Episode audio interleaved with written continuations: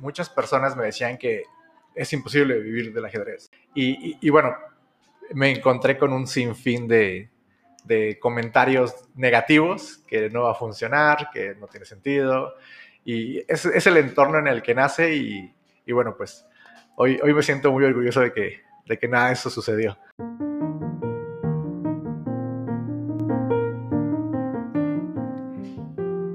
Eres el resultado de las cinco personas con las que más te juntas. Este podcast tiene el objetivo de que puedas conocer y rodearte de personas que te ayuden a crecer. Emprendiendo desde el bar, desde estas tres letras, de la búsqueda en descubrir cuál es tu pasión, qué quieres hacer el resto de tu vida, en arriesgarte. Lo único imposible es aquello que no intentas y de la resiliencia. Hacer frente a la adversidad de las vidas, de tu negocio y transformar un problema en una oportunidad. Mauricio, qué gusto tenerte por acá. Hoy en día nos acompaña un gran empresario originario de Guadalajara, Jalisco, 33 años, ya con 22 años en la ciudad de León, todo un panza verde por adopción, emprendedor y empresario, enfocado sobre todo al sector educativo. Es inversionista, apasionado de la lectura, de los podcasts, del aprendizaje en general. Hoy en día es director de área de Toastmasters, donde se ha desarrollado ya por tres años. Y bueno, un gran amigo, mi mentor actualmente en, Toastmasters. Bienvenido, Mauricio. Rodo, muchísimas gracias por la presentación, por la invitación y es un gusto estar aquí. Excelente, excelente. Pues vamos empezando con la entrevista en el bar sabes, aquí lo que necesites, vamos, vamos a irlo dando. Y bueno, sobre todo platicar un poco contigo con el enfoque de, sé que eres un gran empresario y hay muchas personas afuera que quisieran conocerte.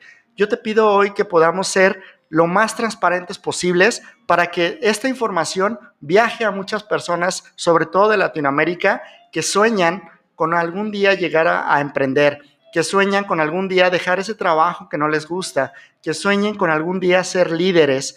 Y eso es parte de lo que hoy estamos buscando, Mauricio. Perfecto, nos vamos a abrir para con tal de apoyar a la comunidad del, podcast y que, bueno, justamente esto pueda servir, aunque sea aportar un granito de arena, ¿verdad? Excelente, excelente.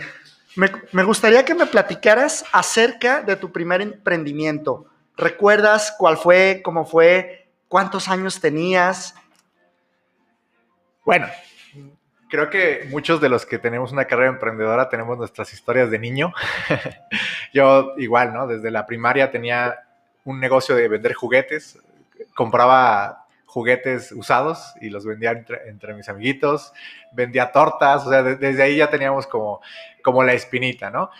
El primer emprendimiento como tal... Mm, pues también por ahí tuvimos en algún tiempo una, flotilla de, Ubers, poquito antes de formalizar ya, ya bien la, parte del emprendimiento actual.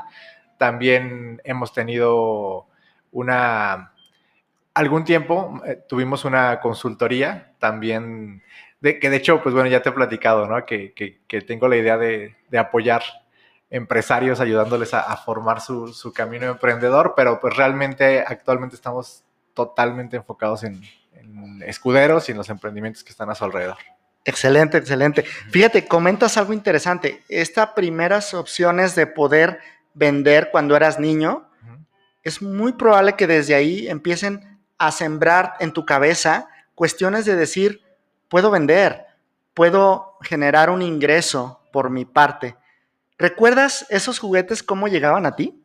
Sí, sí, sí. De hecho, todo empezó con juguetes que yo ya no usaba y luego terminé descubriendo que cerca de mi casa había una persona que tenía un bazar y vendía juguetes y dije, oye, pues mis amigos ya saben que pueden comprar juguetes conmigo y les gustan, entonces no eran juguetes muy grandes, eran muñequitos que estaban de moda en ese entonces, pero sí les sacaba mínimo el doble, entonces ya desde ahí fui como aprendiendo algunas cosas, de hecho es muy interesante que un niño tome esa iniciativa y que empiece a tener lecciones, por ejemplo, de conceptos como la reinversión o que cuando tú, cuando un niño vende algo, no necesariamente todo es utilidad, necesitas reinvertir para, para seguir teniendo, entonces también... Justo eso te quería preguntar, ¿qué hacías con ese dinero? Ya, pues la mayoría lo reinvertía, Otras, otra parte lo usé para, para gastos míos de niño, pero una parte la ahorré y de hecho también hay otro emprendimiento que estaba omitiendo. 16, 17 años tuve otro emprendimiento de joyería, en el cual pues gran parte de lo que ahorré durante algunos años con las diferentes cositas que hacía desde la, desde la primaria hasta la secundaria, me sirvieron para hacer una inversión con mi negocio de joyería. Tenía mis clientes y bueno, creo que fue parte también de, de siempre tener la idea de que lo que yo generaba para los negocios era para los negocios. Excelente. Muy bien, muy bien, Mauricio. Pues bueno, vamos entrando a materia en cuanto a tu principal empresa del día de hoy, tu, principal o tus logros que has, tenido como empresario. Cuéntame un poco acerca de Escuderos. ¿Qué es Escuderos? Sí, Escuderos es una escuela de ajedrez. Es, su concepto nace de esa forma. Ya después se desprendieron algunos hermanos menores, algunos spin-off que tuvieron otras áreas, pero bueno, Escuderos nace como una escuela de ajedrez que tiene como finalidad justamente usar el ajedrez como una vía para desarrollar habilidades a través del juego, a través de, formas divertidas y que lo hemos hecho de, muchas formas. Actualmente, pues con nuestra escuela en línea, pero también en, colaborando con escuelas, colaborando con gobierno, haciendo torneos, desde muchas vertientes que puede tener el, el ajedrez. Y te digo que, bueno, ya después se fueron desprendiendo sus hermanitos menores, que son nuestros otros emprendimientos, taller de emprendimiento para jóvenes, de artes, de robótica, que siguieron, que siguen exactamente la misma filosofía. Aprende jugando, desarrolla habilidades de forma divertida. Está excelente, es decir, un niño puede aprender habilidades jugando ajedrez que lo permitan desarrollarse en su vida y que pueda incluso provocar el tema del emprendimiento en ese niño. Sí, totalmente. Realmente las habilidades que desarrolla el ajedrez son muy, muy amplias tanto cognitivas, el sentido de la concentración, memoria, visualización, pero también las partes sociales, las partes deportivas, esas lecciones que nos deja el poder aprender de nuestros errores, el poder asumir que cualquier consecuencia en el tablero es solamente mía, no hay un equipo a quien echarle la culpa ni nadie, entonces son lecciones que al final de cuentas nos van nos van sirviendo en muchas áreas de la vida. Una que a mí me encanta es la visualización de escenarios futuros. Todo el tiempo estamos tomando decisiones. La vida es un cóctel de tomar decisiones. Y en el ajedrez todo el tiempo estamos tomando decisiones y la mejor forma de tomar decisiones es visualizar los escenarios posibles que se te pueden presentar en cualquier caso. De hecho, esto se alinea mucho al pensamiento estratégico, el pensamiento empresarial, de contemplar las posibles opciones de de lo que está sucediendo en el momento y adelantarte un poquito a lo que crees que podría suceder. Muy interesante, muy interesante. Eh, Mau, cuéntame un poco cuánto tiempo lleva, cómo nace Escuderos y, cuándo, y hace cuánto nace.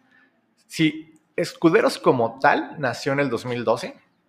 Febrero del 2012 ya cumplimos nueve años de, de actividad. Y nace número uno, de combinar dos pasiones mías, que es el emprendimiento y el ajedrez. En ese entonces yo me dedicaba a dar clases de ajedrez, era mi actividad principal. También era estudiante de universidad en, ese entonces, todavía. Estoy, pensando si todavía, creo que, creo que sí, pero también yo de toda la universidad, todos los estudios, toda, parte de la prepa, siempre eh, era maestro de ajedrez, complementariamente. Entonces, te digo, nace formalmente en 2012, pero ya viene de una carrera de 5 o 6 años de dar clases de ajedrez, complementarlo con estudios y complementarlo con algunos otros emprendimientos más chiquitos, pero bueno, siempre haciendo diferentes actividades. Y, bueno, Escuderos nace de, ese, de esa combinación. Bueno, me gustan los negocios, me gusta el ajedrez, vamos a formalizar algo de ajedrez y, y nace en un entorno muy interesante porque esto seguramente le pasará a muchas personas con sus pasiones. Muchas personas me decían que es imposible vivir del ajedrez, que es imposible que no existía como tal una escuela de ajedrez. Había espacios donde se podía aprender ajedrez aquí en, la ciudad de León, Guanajuato, como Casa de la Cultura o deportivas, pero no había una institución que como tal tuviera esa figura de escuela de ajedrez. Y, y bueno, me encontré con un sinfín de, de comentarios negativos, que no va a funcionar, que no tiene sentido. Y es, es el entorno en el que nace y, y, bueno, pues hoy, hoy me siento muy orgulloso de que, de que nada de eso sucedió. Qué interesante historia acerca de siempre esta, estas personas o estos impulsos negativos. Y justo a esa siguiente pregunta voy. ¿Qué fue lo que te impulsó en 2012 a decir, ya, arranco? Hay muchas, hay muchas ideas que podemos tener en la mente desde quizá meses o años y a veces un eventito es el catalizador que nos empuja a tomar la decisión. Yo ya tenía esa idea, yo ya tenía esa, ese plan y en 2012 mis papás que vivían aquí en, en León, Guanajuato, se mudan a la ciudad de Aguascalientes y me dejan la casa a mí totalmente sola. Entonces, de hecho, el, primer año de escuderos fue en una casa. Wow. Solamente que era una casa de dos pisos y yo, mi casa era arriba. Okay. O sea, yo vivía arriba, yo mudé mi sala arriba, de los, en los cuartos que había ahí, y abajo lo dejé totalmente para, para que fuera la escuela de ajedrez. Entonces, el primer año, la primera etapa de escuderos fue ahí, en, en una casa. Lo pinté, lo traté de hacer lo más parecido a un negocio que se pudiera. Y bueno, después de ese año ya, el, en el primer año ya se rentó un local, ya se formalizó más, pero esos fueron los inicios. Los inicios. Los inicios en, en la cochera que a veces se tienen, ¿verdad? Al puro estilo de Steve Jobs, empezando en, desde el garage. excelente, excelente. ¿Qué significa escuderos? ¿Qué, qué, qué, qué mensaje da y qué significa su logo? Ya, la, la figura del escudero, creo que todos lo han escuchado alguna vez, pero no todos conocen el trasfondo de qué representaba el escudero medieval. Muchos creen que nada más era el que cargaba el escudo y la espada de un caballero, pero en realidad un escudero estaba en un proceso para convertirse en un caballero. De hecho, un escudero tenía un entrenamiento de siete años en el cual aprendía todo lo necesario para convertirse en un caballero, desde tácticas de guerra, estrategia, código de caballería, también incluso cosas como un caballero era un noble, tenían que aprender cosas como modales, baile, era una escuela total, un, escudero. Entonces, nos inspiramos en esa figura de un periodo de formación, de un periodo de aprendizaje para aspirar a algo mayor, a algo grande. Y bueno, también el ajedrez, pues tú sabes que tiene ahí un gran toque de las guerras medievales o es lo que representa y bueno, también fue, fue lo que nos gustó. El, el logo representa una, un escudo, que es la figura que normalmente representa el escudero. Y bueno, nuestros colores que son azul y rojo mmm, no tienen un mensaje en especial. Quería transmitir parte de mí, parte de colores que me gustan mucho, que hicieran una buena combinación y que pudieran transmitir este mensaje de la formación del escudero. Muy bien, muy bien. Siempre el mensaje que da una, un logo, un nombre, es súper importante para poder hacerlo llegar hacia más personas. Y bueno, última pregunta de cómo arrancaste. ¿Recuerdas ese primer escenario? Mencionabas que tuviste que pintar, no tuviste que pagar renta, pero ¿recuerdas cuánto dinero tuviste que invertir para el día que abriste tu negocio? De esa primera apertura de garage, nada más fueron aproximadamente unos 10 mil pesos de hace 10 años, más o menos. Yo también ya tenía mucho del, del equipo, porque, bueno, ajedrezes, relojes de ajedrez y algunas otras cosas que yo ya contaba, otras más las adquirí. 10 mil pesos de, recuerdo, sí, lo tengo muy, muy claro, 10 mil pesos de, de, mobiliario y otros 5 más a lo mejor de, de la pintura, de acomodar todo, pero realmente fue bastante, bastante austero el inicio. Ya el segundo año, a partir del, del año 2, que empezamos ya la formalidad de un negocio, de un negocio un poquito más en forma, tuvimos ahí la fortuna de, de ganar un concurso que se llama Autoempleo Juvenil 2012, en el que me dieron una inversión de 50 mil pesos a fondo perdido. No tenía ni siquiera que regresarlo, simplemente comprobar los gastos. Y también eso nos impulsó un poquito a, tenía que presentar, hacer mi presentación de negocio, el impacto que tenía en la sociedad y le gustó a la gente, nos apoyaron de esa forma y, y, pues ya, ya la inversión fue un poquito mayor, considerablemente mayor, entre 70 mil pesos más o menos, que todavía sigue siendo bastante poco para, para hoy en día, pero bueno, fue, esos fueron nuestros inicios. De esta parte del fondo de inversión, ¿recuerdas qué tan complejo fue para ti aplicar? Fue complejo, pero a final de cuentas lo que se hizo es algo que se tiene que hacer. Fue complejo porque no tenía tan estructurado mi, mi plan de negocios. Un plan de negocios pues contempla muchos factores como la proyección financiera, la competencia que vas a tener y, muchos aspectos que deberían de ser considerados y formalizados por una empresa. Entonces, ese fue simplemente el, el obstáculo, el tener todo en forma para presentar que el proyecto tiene, eh, que el proyecto es serio, que el proyecto tiene una, que tiene futuro, y, pero no, no fue, fuera de eso no fue difícil, simplemente preparar lo que, lo que se tenía que mostrar y, fue la verdad bastante amigable el, formato. No sé en la actualidad cómo sea, pero seguro que para jóvenes o, para no jóvenes ha de haber programas que, que, puedan ayudar. Hay una premisa muy interesante en los negocios y es que no necesitas dinero para hacer negocios. Y cualquiera, digo, claro que se necesita dinero, pero no necesitas tú necesariamente contar con él en este momento.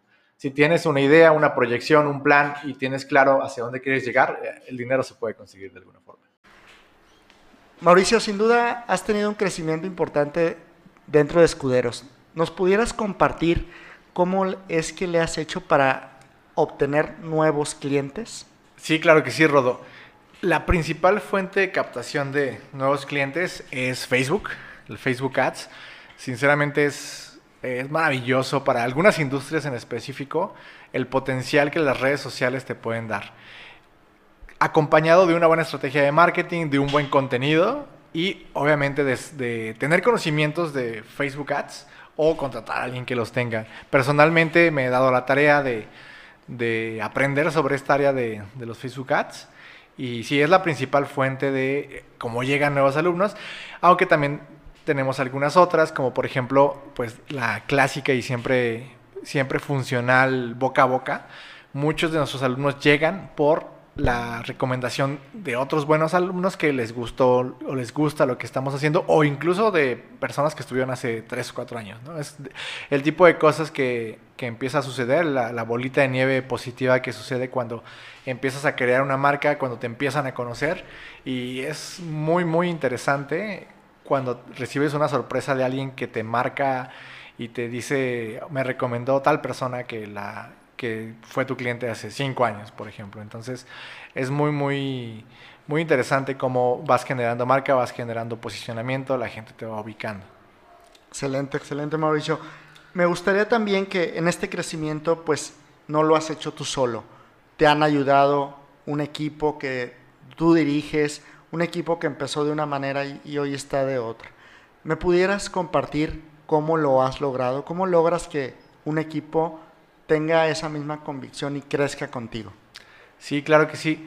La, el pilar es que todas las voluntades apunten hacia el mismo lugar. Que todas las personas que son parte de tu equipo sepan responder ante las cuestiones con la misma forma. ¿Y cómo se logra eso?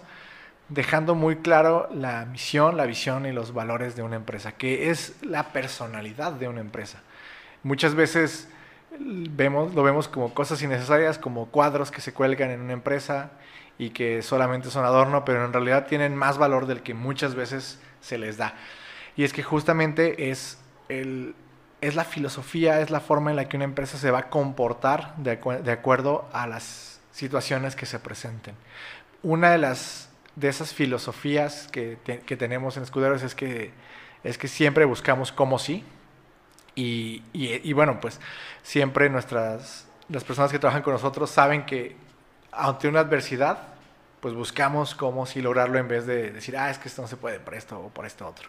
Entonces, transmitirles esta parte es muy importante y segundo, darles acompañamiento, que cuando son nuevos en el equipo, estar con ellos, corregirles y hacerles ver todas sus áreas de oportunidad y sus fortalezas para que para que sepan qué es lo que estamos haciendo bien, qué es lo que estamos haciendo mal.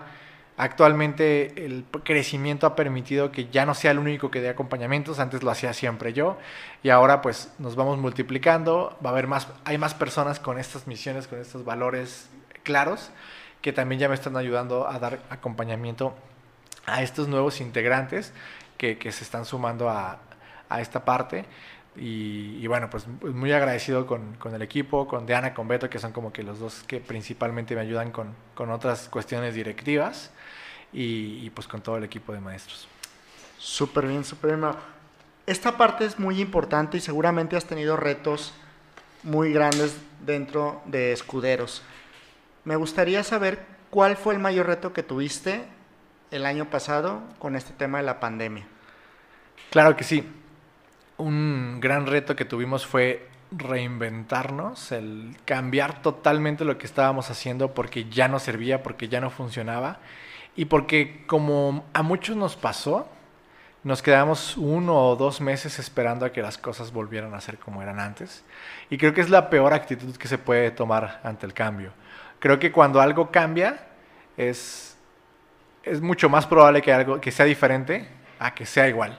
Eh, no sabes exactamente hacia dónde se va a dirigir, pero es muy difícil que, que regrese al mismo punto. Entonces, pero no sabíamos, al principio parecía que era una situación temporal, al principio parecía que era cuestión de unos días, de unos meses, y, ya cuando te das cuenta que las cosas han cambiado, e, es ese momento esclarecedor en que, en que te das cuenta que lo que has hecho ya no sirve, que, lo que, que las cosas son diferentes, realmente pues puedes tomar diferentes caminos, puedes quedarte justamente esperando a que las cosas regresen a donde estaban sin, de una forma pasiva, sin hacer nada. Puedes quedarte quejándote de que las cosas ya no son como antes y, responderle a, cualquier persona que te pregunte cómo estás, diciéndole, ah, pues aquí ya sabes, la situación está difícil, ¿no? Y, una cuestión ahí negativa que, nos trae más, que, que nosotros provocamos que, que continúe, ¿no? Nosotros mismos promovemos el, estar viendo las cosas así.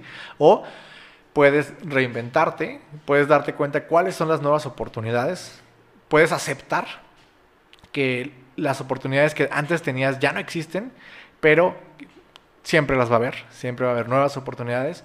Y en este caso, pues tocó una gran oportunidad. En realidad terminó siendo una mucho mejor oportunidad que lo, que teníamos antes, que era, de hecho terminó dándonos ese empujoncito que a lo mejor debimos haber dado desde antes, que es llevar todos nuestros servicios al entorno digital para que tengamos clientes de muchos lugares y eso ha sido maravilloso. Actualmente de nuestra localidad de León tendremos el 10% de clientes y la mayoría son de otros lugares y, y, eso es donde podemos encontrar oportunidad en la adversidad. Sin duda, el, entrar en un entorno online a través de la tecnología te permitió dar este crecimiento también importante. Eh, ¿Me puedes compartir cómo estabas en número de alumnos antes de la pandemia y cómo estás ahora? Sí, antes de la pandemia tendríamos aproximadamente unos 80 alumnos, entre 80 y 90 alumnos de diferentes actividades, de todo lo que estamos haciendo en ese entonces, de ajedrez, robótica, artes. Actualmente, bueno, eh, en un inter empieza la pandemia, empezamos a, trabajar en línea, muchos de esos alumnos dicen, no me gusta el entorno online, no me, no me siento igual, y tuvimos una bajada como de 30 a 30 alumnos, del 60%, y, son golpes que, que, duelen, ¿no? Son, son de esas situaciones difíciles, y, pero justamente, ¿no? decidimos ver hacia adelante y pues bueno, empezó a crecer ese número y actualmente en marzo del 2021 tenemos un aproximado de 250 alumnos. Nada más de ajedrez y de todos los demás proyectos cerca de 500. Wow, o sea, estamos hablando de crecer tres o cuatro veces de acuerdo a esta proyección y de acuerdo a que dijiste, si se puede, vamos a buscar los medios y ahora tienes un resultado muchísimo mayor a como lo tenías antes. Sí, y, y mucho mayor a como lo imaginé. Eso es lo, interesante de siempre estar buscando cómo. puede ser que, que, tú mismo termines descubriéndote que, que, no soñaste tan alto como, como lo veías, pero que en realidad no lo contemplabas porque no conocías esa realidad. Entonces, por eso siempre es importante estar buscando nuevas cosas, intentando, porque muchas veces nuestra visión es limitada. Vemos hasta donde, hasta donde sabemos ver, pero muchas veces hay más cosas de lo que en apariencia hay. Muy bien, sin duda. Dentro de, de todo el proceso que llevas como empresario, ¿ha habido cuestiones que te han llegado a retar, a decir ya no más? Uno adicional a la pandemia, o no sé si la misma pandemia pasó, pero cuando has dicho probablemente ya me detengo y cómo lo hiciste para seguir. Muchísimos, Rodo, muchísimos. Realmente el camino este emprendedor está lleno de baches, está, no es un camino recto en absoluto y, somos seres emocionales. Realmente es muy fácil que nos veamos influenciados porque algo malo sucede, por un comentario malo que nos hacen. Específicamente de los nueve años que llevamos en, en Escuderos, desde el 2012 hasta el 2021, ha habido muchas cosas, pero solo los últimos tres años han sido realmente buenos. Es cuando ya empezamos con una curva ascendente de crecimiento. Antes la había, pero lenta. Y bueno, te platico la situación y, ese gran obstáculo que, se me que se me presentó. Durante esos seis años yo tenía esa dualidad de ser empleado y emprendedor. Eh, era más empleado que emprendedor y, ese era el tema, que, que, el emprendimiento que yo hacía era, era mi extra, le dedicaba mucho tiempo, dedicaba prácticamente todas las tardes y los fines de semana, y, era toda mi vida, ¿no? El emprendimiento y el trabajo, y, y, es un gran reto emprender mientras estás trabajando. Pero es la realidad de la mayoría de las personas. No cualquiera puede abrir, no, no cualquiera tiene los medios para hacer un emprendimiento y poder tener un colchón de dinero en lo que funciona para los gastos habituales. Entonces, es la realidad de la mayoría de las personas y, realmente tiene sus retos emprender mientras trabajas. Y, personalmente el reto era ese, que yo tenía mi trabajo seguro, era mi, yo estoy aquí bien, y si pega esto está bien, y si no, no hay problema. Y, esa actitud me, me llevó durante seis años a que el crecimiento estuviera ahí, pero fuera un crecimiento muy, muy, muy lento. Paulatino, afortunadamente todos los años hubo crecimiento, pero muy lento. Hasta que tomé la decisión de, oye, esto está bien, esto, esto representa valores que me gustan, esto es un buen proyecto y tomé la decisión de dejar mis, mi, mi, empleo, que mi empleo era trabajando en escuelas de ajedrez, yo era directamente empleado de esas escuelas, para enfocarme al 100% a escuderos, para enfocarme al 100% al emprendimiento. Y fue un paso muy difícil, fue un paso bastante, bastante complicado, dejar el ingreso seguro da un miedo tremendo, es un miedo, miedo racional que muchas veces sentimos ese miedo de cómo va a ser tu futuro económico es, es difícil. Y, pero después me, muy pronto me terminé diciendo a mí mismo, ¿por qué no lo hice antes? Me, me tomó tan solo tres meses igualar los ingresos que tenía antes, sumado el empleo que tenía y lo que me estaba dando en ese entonces escuderos. Tres meses, tres meses y, de ahí obviamente pues continuó el crecimiento mucho más acelerado porque ya estaba yo 100% dedicándole mi energía, mi tiempo a que creciera el proyecto. Entonces, pues para mí ha sido una gran lección de vida y, sigo tratando de tomar mis decisiones basada en la lección que aprendí en ese momento, ¿no? De, de arriesgarme, de animarme y, de, y, de, siempre buscar lo que realmente quiero y no, dejarme guiar o, o no, no, no dejarme detener por ese miedo. Totalmente.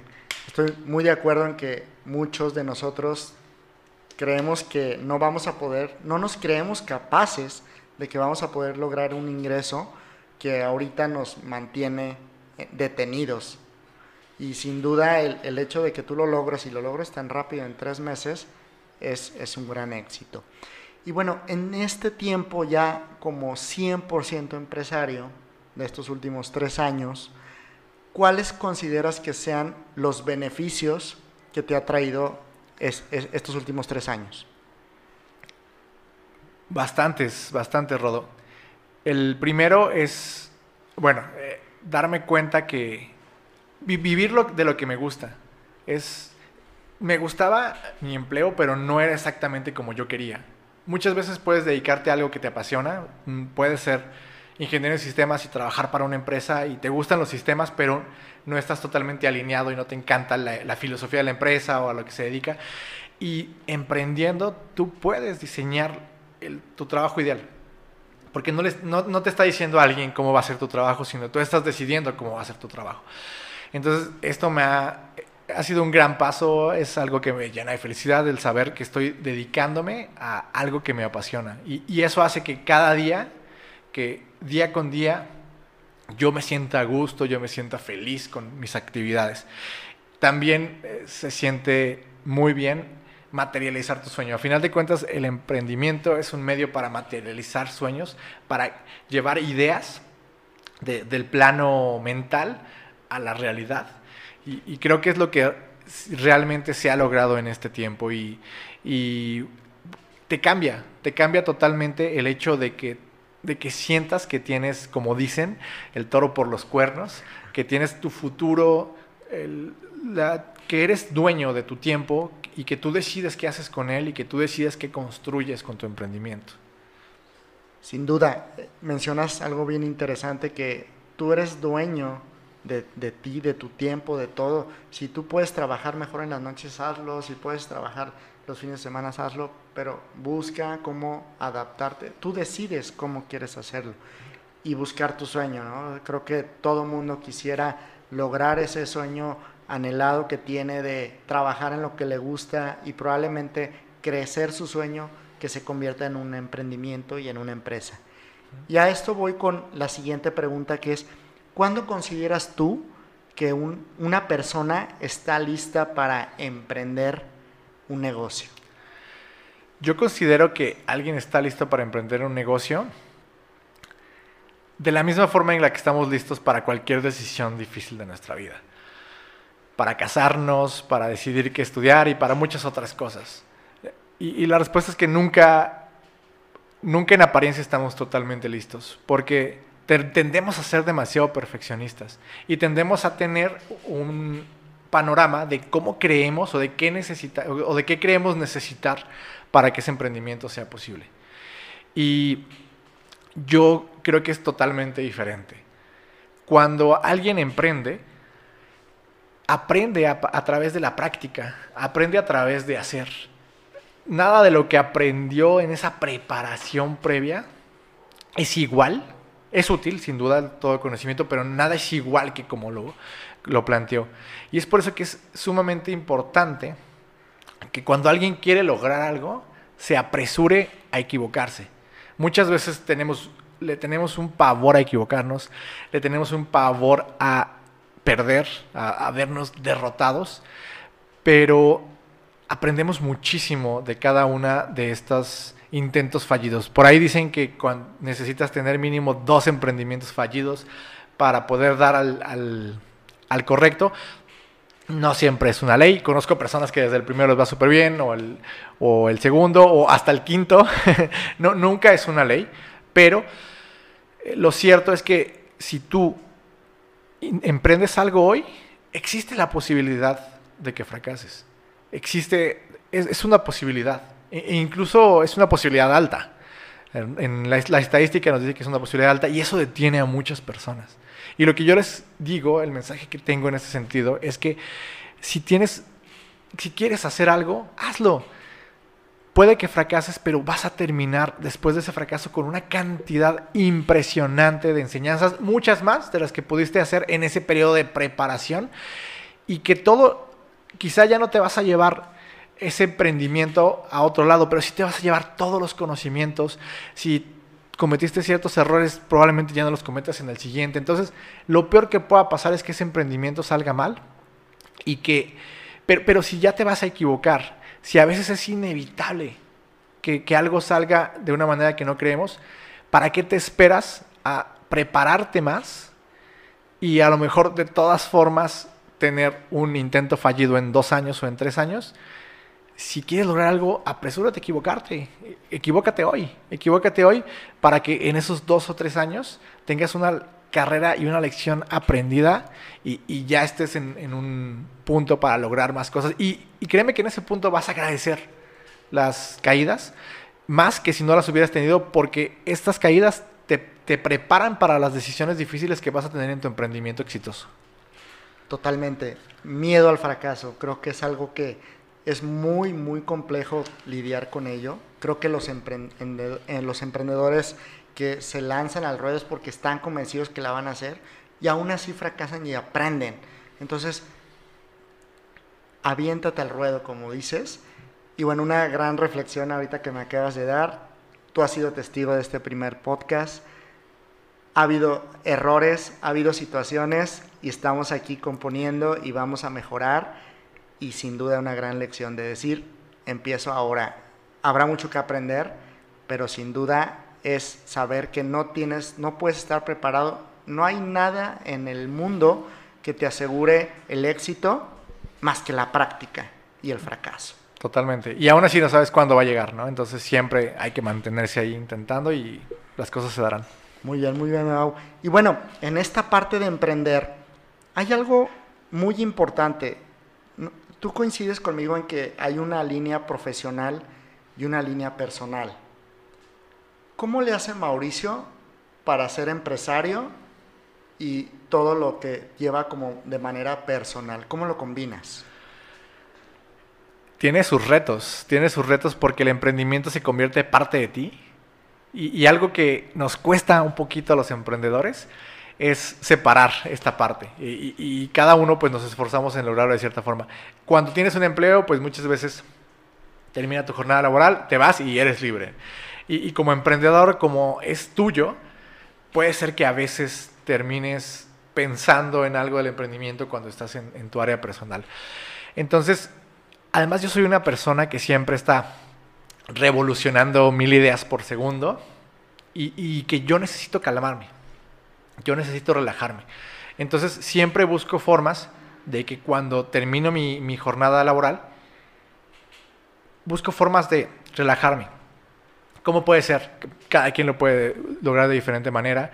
En mi caso es, por ejemplo, ver una serie con mi esposa, eh, tener un momento familiar que me permita desconectarme de, todas esas situaciones.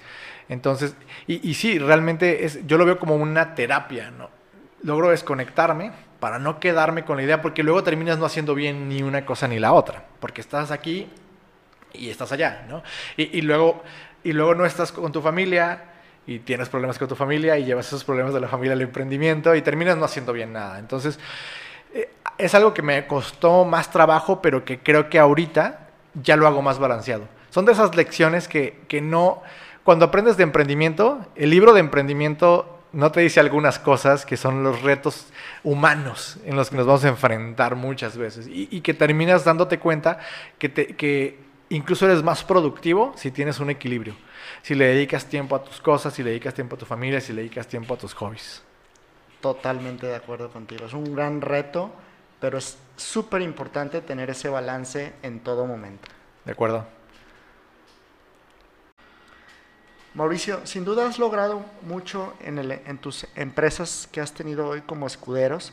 Me gustaría si nos compartieras lo que te ha ayudado a entrenarte. ¿Cuáles son esos contenidos, libros, videos, podcasts que tú nos podrías recomendar que a ti te han servido? Claro que sí. De todos esos formatos se aprende, como tú mencionas, libros, podcasts. Y yo le pondría como primer lugar a los libros porque tienen contenido excelente, son, es, la persona creando el, el, contenido, dándote mentoría desde unas páginas. Yo recomendaría, número uno, el libro de Padre Rico, Padre Pobre. Es un libro que no es tan técnico, de hecho ya quizá para alguien que tenga un camino emprendedor no le dé ideas tan nuevas, pero personalmente me abrió un mundo.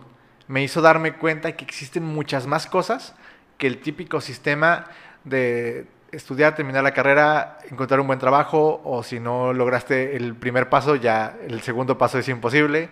Que, que hay más cosas, que hay más posibilidades creo que fue parte de mi reprogramación mental, que es indispensable. Un emprendedor necesita reprogramarse, cambiar la forma en la que ve las cosas, cambiar la forma en la que ve el mundo, o si no, no va a ser posible.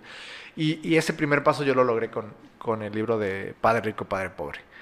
Otro libro que recomendaría, ya más hablando del tema de emprendimiento, sería el mito del emprendedor, que justamente tiene la finalidad de enseñarle a las personas cómo es la mentalidad emprendedora, con qué retos se, qué retos se le van a presentar a un emprendedor desde el principio. Y especialmente me gusta porque se enfoca en los microempresarios. En aquellas personas que a veces empiezan solas, sin tanto apoyo, sin tanto capital, se centra en el trabajo que hizo el autor con más de 500 microempresarios para todas todos los obstáculos que detectó que, que, van a tener. Agrego también hay otro que es Lean Startup, que es una metodología moderna de abarcar los negocios sin tanto, sin, sin invertirle tanto dinero y de cómo vas validando que tu idea efectivamente le gusta a la gente y efectivamente puede, puede tener algún éxito. Entonces, esto por la, parte de los libros. También la parte de los podcasts, me encanta, lo súper recomiendo. El libro, de, el es para emprendedores con Luis Ramos, que es, pues fue el que me abrió el camino al, al, mundo de los podcasts. Mi primer, el primer podcast que escuché, gracias a ese podcast conocí Toastmasters, entonces tiene un lugar especial. El, libro, el libro es para emprendedores de Luis Ramos, que seguramente escuchará esto en algún momento. Y Cállate y Vende de Gerardo Rodríguez. Y el show de los super hábitos de unos chicos argentinos que eh, me encanta porque te enseñan justamente a reconfigurar tus hábitos, te enseñan un camino fácil, eh, un camino sencillo para, cual, para el cual tienes de modificar tus hábitos con el objetivo de ser emprendedor. Entonces son los tres podcasts que, que, que principalmente recomiendo. Sin duda, sin duda. Gerardo Rodríguez le mandamos un saludo. He tenido la oportunidad de buscar emprender proyectos de CRM con él. Le mandamos un fuerte ah, padrísimo. saludo.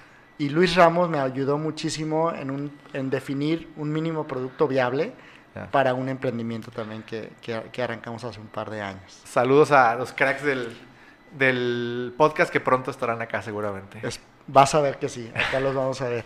Oye, y, y bueno, si no te gusta leer, ya, ¿qué, bueno, ¿qué les recomiendas? Una parte los podcasts, otra parte los audiolibros.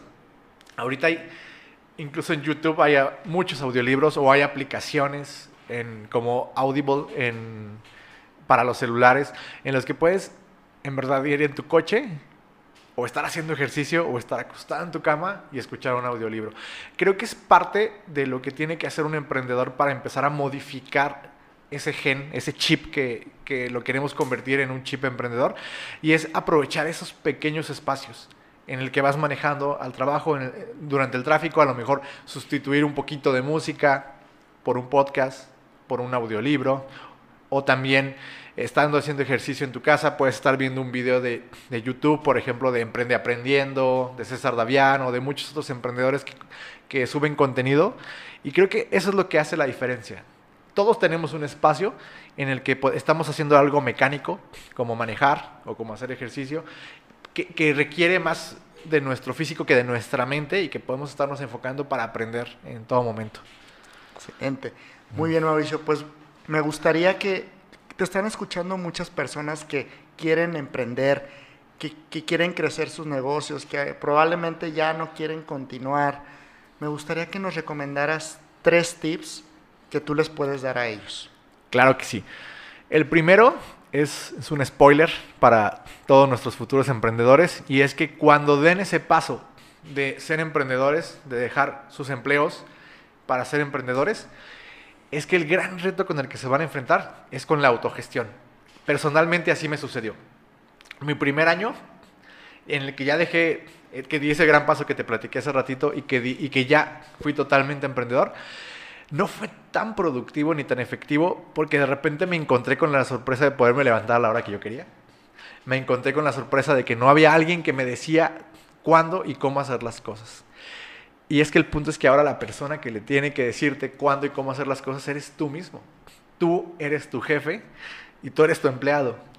Y creo que la persona a la que más deberíamos de darle buenos resultados o, con quien mejor deberíamos de quedar es con nosotros mismos. Pero muchas veces no sucede así. Muchas veces sentimos más compromiso hacia no quedarles más mal a los demás que hacia no quedar mal hacia nuestras propias metas. Entonces, mi recomendación es desarrollar autogestión. ¿Cómo desarrollas autogestión? Conociéndote, aprendiendo cuáles son tus periodos de concentración, aprendiendo en qué entorno trabajas mejor, con qué iluminación, con qué tipo de silla, con en qué, en qué horas del día eres más productivo que otras, cuánto tiempo puedes trabajar ininterrumpidamente sin empezar a distraerte con el celular y, todas esas cuestiones que, que, le, sirve bastante a las personas. A mí me funcionó muchísimo esa técnica Pomodoro para yo poder empezar a, a entender que mis periodos de concentración no son ilimitados, que cada cierto tiempo me viene bien tomar un pequeño descanso, una distracción, para después retomar el trabajo profundo. Entonces, ese es el primer consejo, autogestionarse, porque va a ser el primer gran reto que se van a enfrentar. El segundo es, rodéate de personas que te impulsen para arriba.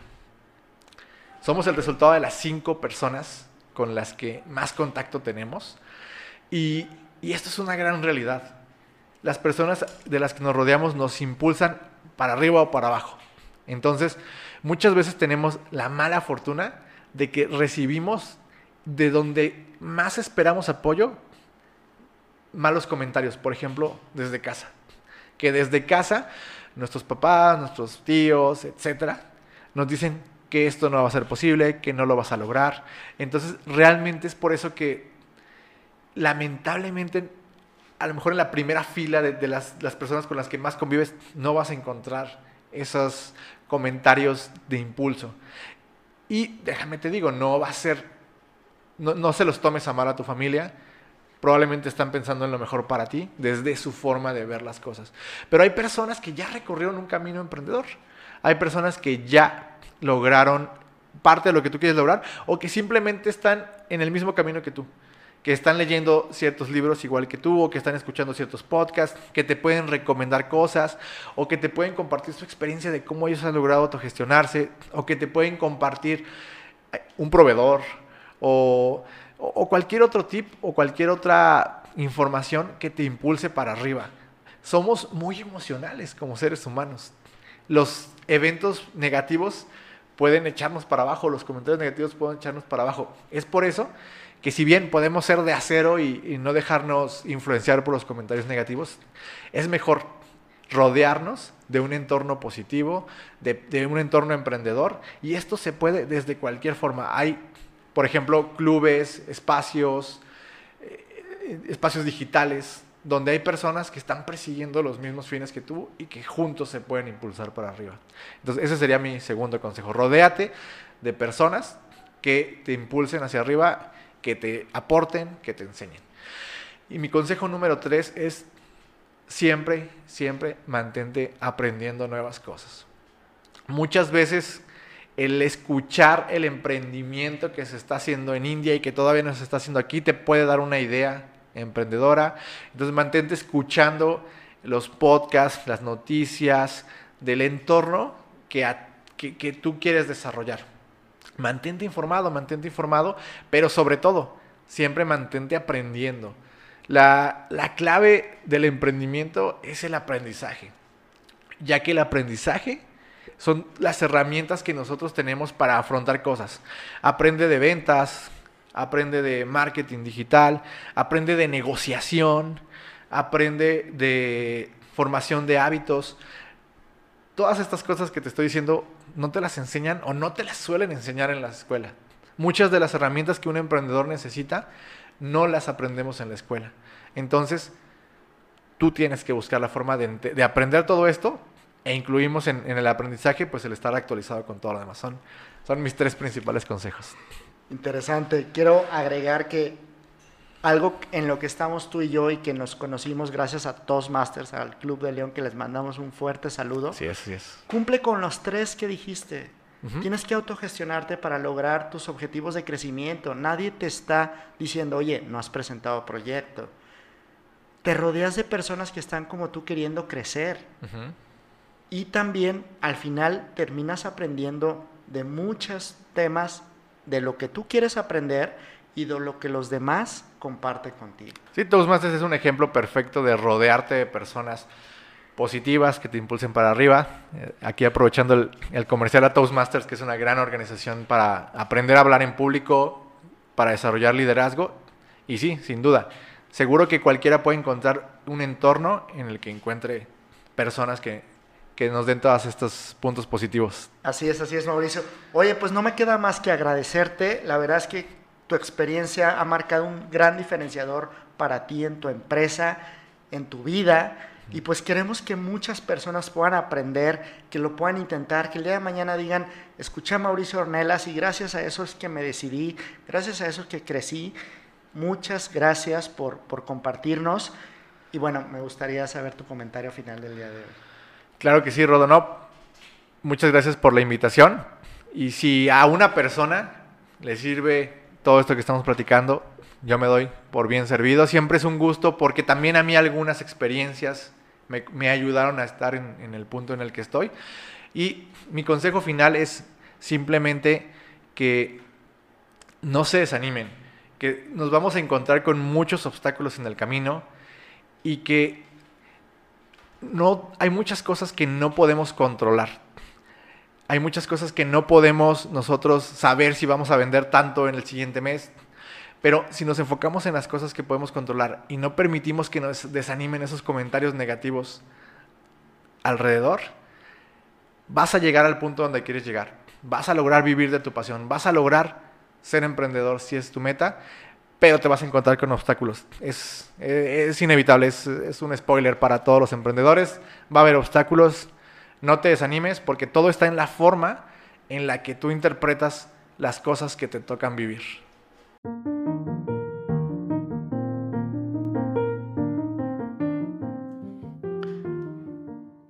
Sin duda el episodio de hoy, siendo el primero con nuestro querido amigo Mauricio Ornelas, ha sido de gran interés para muchos de nosotros. Ha sido un gran diferenciador y hemos aprendido hoy bastante en relación a cuando no creen en tu idea y tú dices, sí voy por eso. Cuando aprendes a saber cómo autogestionarte. Cuando aprendes a saber que vienen retos y que puedes tomar en cuenta un problema como la pandemia en una oportunidad y crecer tu negocio. Nuevamente, Mauricio, muchas gracias por compartir tu experiencia. Sin duda, servirá para mucha gente a que se pueda animar y dé su primer paso o su siguiente paso en emprender. De igual manera, quiero dedicar este episodio a todas las personas que nos están escuchando. Si te agradó, te, te invito a que lo compartas y puedas poner tu gradito de arena y ser parte de la historia. Agradezco especialmente por este primer episodio a Mauricio, al Club Toastmasters que me puso fecha para presentar mi proyecto, a Juan Hernández que me ayudó con todo el equipo y a mi esposa que siempre está apoyando todas mis loqueras. Y a seguir emprendiendo desde el bar. Salud.